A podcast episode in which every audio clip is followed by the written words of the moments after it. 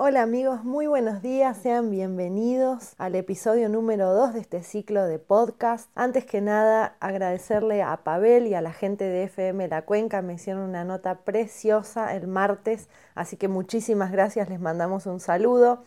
Hoy, a pedido del público, voy a contarles sobre mi abuela marquetera Coco. Iba a hablar de otra cosa, pero bueno, fue tanta la repercusión de esa anécdota que está contado en la web www.profesional4.0.com barra nosotros. Ahí pueden encontrar esta anécdota, que es divino, por cierto, y me han preguntado tanto que decidí incluirlo en el episodio de hoy. Así que hoy les voy a contar que era un sistema de ventas bastante tradicional versus el marketing digital. Y les juro que se van a sorprender de los resultados que se pueden obtener cuando uno mezcla bien elementos de cada uno de estos mundos que a priori parece que son tan diferentes. Les voy a contar sobre mi abuela, Coco se llamaba, y era una señora muy, muy particular. Y entre sus rarezas le gustaba cambiar las cosas del lugar en su casa, o más bien cambiar la casa.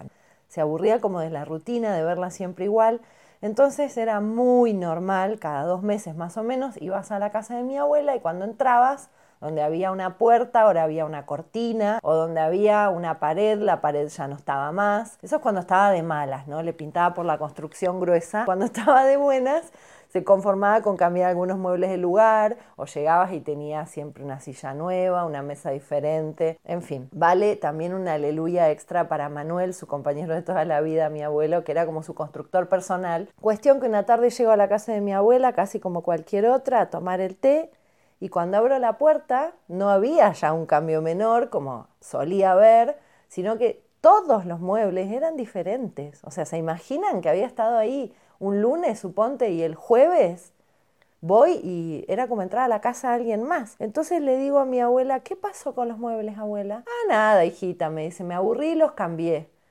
Le digo, pero todos los muebles, mi abuela no era una señora muy acaudalada. Sí, me dice, compré muebles nuevos. Le digo, abuela, ¿pegaste el bingo? ¿Con qué plata? Ay, no, y le dio un ataque de risa y me dice, no, querida, yo, mis vecinos ya saben que vendo las cosas que no uso, entonces les pongo unos papelitos acá en la ventana las cosas que vendo y con eso, y pongo una diferencia, compré los muebles nuevos. Abuela, pero ¿qué papelito? Este me dice, mira este, era un papelito, les juro, mugroso, con una letra imposible. Pero claro, los vecinos ya la conocían y sabían que ella usaba esta estrategia de venta, entonces pasaban mirando, cuando veían que había un papelito pegado en la ventana, entraban y le compraban sus cosas. Y así como lo escuchan, mi abuela me dio una lección nivel Jedi mínimo sobre canales de comunicación, fidelización de clientes, propuesta única de valor y ventas, un montón de elementos que ya vamos a ir explicando, pero que realmente, realmente eran lo que funcionaba, creo yo, en este sistema de ventas, podríamos llamar, que tenía mi abuela. Porque la realidad es que esos dos elementos, que son fundamentalmente los canales de comunicación de una marca y la propuesta única de venta, que son lo que hace diferente a una marca o negocio, realmente son fundamentales a la hora de plantear una estrategia de fidelización de clientes y siguen siendo muy importantes en la actualidad. Más allá de que el marketing digital crece muchísimo más que la, publicidad tradicional, la realidad es que sigue basándose en muchos de los principios que instaló, podríamos decirme, la publicidad tradicional. Y hablando un poco de eso, me gustaría explicarles que la propuesta única de valor, dicho así, parece una cosa muy pomposa, pero en lo simple y más chiquito, es sencillamente concentrarnos en qué es lo que hace única a nuestra marca o negocio y es una cosa muy importante que tenemos que ser capaces de transmitirles a nuestros clientes y a nuestros potenciales clientes o prospectos. ¿Qué es lo que te hace diferente? Hay que encontrar la forma cuando uno emprende un negocio o quiere montar una marca, cuáles son los atributos de nuestro producto o de nuestros servicios que nos hacen especiales y particulares. Porque eso es lo que puede inclinar la balanza y hacer que un cliente nos elija a nosotros en lugar de nuestra competencia.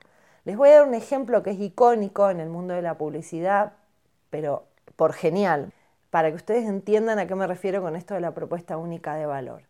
Ustedes saben que cuando se inventó el iPod, estaban intentando encontrar la manera de promocionarlo y entonces se peleaban los de, en Apple porque obviamente los de técnica querían hablar de la cantidad de gigas, la posibilidad de tener tanta música en un espacio tan reducido, en fin, todo el desarrollo tecnológico que había detrás de eso. Y los de publicidad y marketing insistían en enfocarse en los beneficios de ese nuevo producto, que además era complejo promocionarlo porque era algo que no existía hasta ese momento y la gente no lo conocía. Lo discutieron, finalmente ganó la gente de marketing. ¿Y saben cuál fue la propuesta única de valor de ese producto que fue el iPod en su lanzamiento? Fue mil canciones en tu bolsillo. ¿Se dan cuenta? Podrían haber hablado horas sobre el desarrollo tecnológico que implicaba la posibilidad de haber comprimido tanta información en un dispositivo tan pequeño y portátil. En lugar de eso, la gente de marketing y publicidad decidieron enfocarse justamente en los beneficios que iba a obtener el cliente o consumidor a la hora de comprar ese objeto. Y esa es la clave para armar una propuesta única de valor. No pensarnos a nosotros mismos o a nuestra marca o a nuestros servicios o a nuestro emprendimiento, sino enfocarnos en cuál va a ser el resultado, el beneficio que va a obtener la persona al utilizar ese producto o servicio, la experiencia que ese producto o servicio le va a brindar porque claramente no es lo mismo decir una característica de un producto que decir un beneficio. Si yo digo sobre un iPod, tiene la capacidad de almacenar 54 GB de información de música. Al potencial cliente no le dice absolutamente nada y suena bastante diferente a si te digo, con este producto vas a poder llevar tu música con vos a todos lados. Esto es muy importante, enfocarnos siempre en los resultados y en los beneficios que son lo que en definitiva le interesa a nuestro cliente. Pero bueno, para ir redondeando un poco todo, toda la charla del día de hoy, quiero contarles qué es el marketing digital. A mí me gusta pensar que el marketing digital es una serie de técnicas y herramientas con las cuales las marcas comunican su mensaje de ventas a prospectos o a clientes. Esta definición es bien interesante porque es bastante escueta, pero además me parece a mí que nos deja entrever las tres diferencias centrales que tiene el marketing digital en relación a la publicidad tradicional, las siguientes. El primero, indudablemente, el marketing digital ha permitido bajar el costo de la publicidad y la ha vuelto accesible a casi todos los emprendimientos, empresas, marcas y demás. Ustedes recordarán que la publicidad tradicional era muy cara, sobre todo lo que era la televisión, eh, radio, por ahí el diario era una cosa más accesible, pero realmente lo que llegaba masivamente, que, es la, que era la televisión hasta hace no tantos años, tenía un costo que era prohibitivo para pequeños emprendimientos o marcas y gracias al marketing digital, a, Internet, los costos en publicidad han bajado muchísimo y eso en un punto ha generado un efecto democratizador, ¿no? de manera que nos permite a nos usar los medios que tenemos a disposición para hacer publicidad como nunca antes sin usar un gran, gran presupuesto. Si tenemos un gran presupuesto mejor, pero si no, por lo menos es accesible. La otra diferencia bien importante es la deslocalización. piensen que hoy las barreras son solo idiomáticas. La posibilidad que yo tengo de dar a conocer mi marca o negocio casi en todo el mundo utilizando Internet son fabulosas y desconocidas para lo que es la publicidad tradicional, donde todo estaba circunscrito a la proximidad o en todo caso a los medios masivos como la televisión, pero que no podían de ninguna manera dar a conocer tu negocio demasiado lejos. Si tienen en cuenta que Argentina tiene hoy en dólares precios muy competitivos y tenemos además profesionales muy bien formados en todas las áreas, realmente me parece que hay ahí un nicho de posibilidad para que los profesionales se hagan sus emprendimientos de servicios y puedan pensar en venderlos con buenos precios y eventualmente pudiendo hacer un negocio rentable. Y para terminar, lo otro que caracteriza al marketing digital, que es muy, muy importante, es la hipersegmentación de nuestros prospectos. Quiere decir que antes la publicidad tradicional, si yo por ejemplo ponía un cartel en la vía pública, todo el mundo que pasaba por ahí lo veía, fuera o no un potencial cliente para mi marca. Supongamos que yo vendo shampoo para perros, mis clientes van a ser personas que tienen mascotas. Si yo pongo un aviso en un cartel en la vía pública, toda la gente que pasa por ahí ve mi, aviso, los que tienen mascotas y los que no la tienen. Desde luego que eso sirve para posicionarme como marca, pero quizá no resulta tan efectivo a la hora de vender. Y esa es la magia de Internet hoy y el marketing digital bien implementado y es la posibilidad de llegar con mi publicidad exactamente al segmento de mercado que yo quiero llegar. Suponiendo, vendo shampoo para perros, voy a querer llegar a personas que tienen mascotas, que tienen entre tal edad y tal edad y que viven en tal lugar y les interesan, además de las mascotas, la vida al aire libre y la cocina verde, por decir. Porque yo tengo claro que ese es mi perfil de mercado. En Facebook puedo hipersegmentar quiénes son los destinatarios de mi mensaje en base a variables sociodemográficas, pero también en base a intereses, gustos culturales, etcétera, etcétera. Y el otro gigante que me da la posibilidad de hipersegmentar es Google Ads, es la división de negocios del buscador Google que me permite comprar tráfico. Es decir, cuando vos pones en Google un criterio de búsqueda con una palabra, cualquiera sea, por ejemplo, shampoo para perros,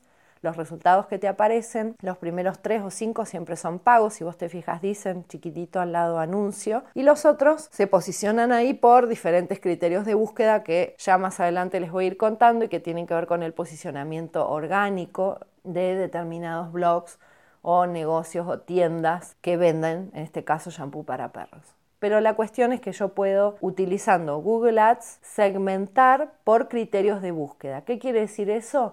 Que yo puedo lograr llegar con el anuncio de mi tienda que vende shampoo para perros a personas que están exactamente buscando shampoo para perros. Eso no es magia, se llama Google Ads y vamos a ir hablando de eso también a lo largo de estos diferentes episodios porque es una herramienta fabulosa para quienes intentamos llegar con un mensaje de venta a otras personas. Pero bueno, para ir terminando, ahora que ya saben lo importante que es el marketing digital, lo importante que es para que cualquier negocio o emprendimiento logre crecer y logre vender y fidelizar a sus clientes sobre todo, hagan como mi abuela, incorporen una estrategia de marketing digital, aunque sea sencilla, rudimentaria, pero implementenla porque además es tres veces más fácil lograr que un cliente contento vuelva a comprarnos que hacer un nuevo cliente. Entonces, recuerden la importancia de la fidelización de los clientes y de la estrategia de marketing. Esto ha sido todo por el episodio de hoy. Ojalá les guste, les resulte útil. Por favor, si tienen dudas, consultas, comentarios, escríbanos a nuestras redes o nos dejan un comentario en nuestro blog Vamos a poner este podcast en www.profesional4.0.com barra blog y en nuestras redes nos encuentran en YouTube, en Instagram y Facebook. Un saludo muy grande, gracias, nos vemos la próxima.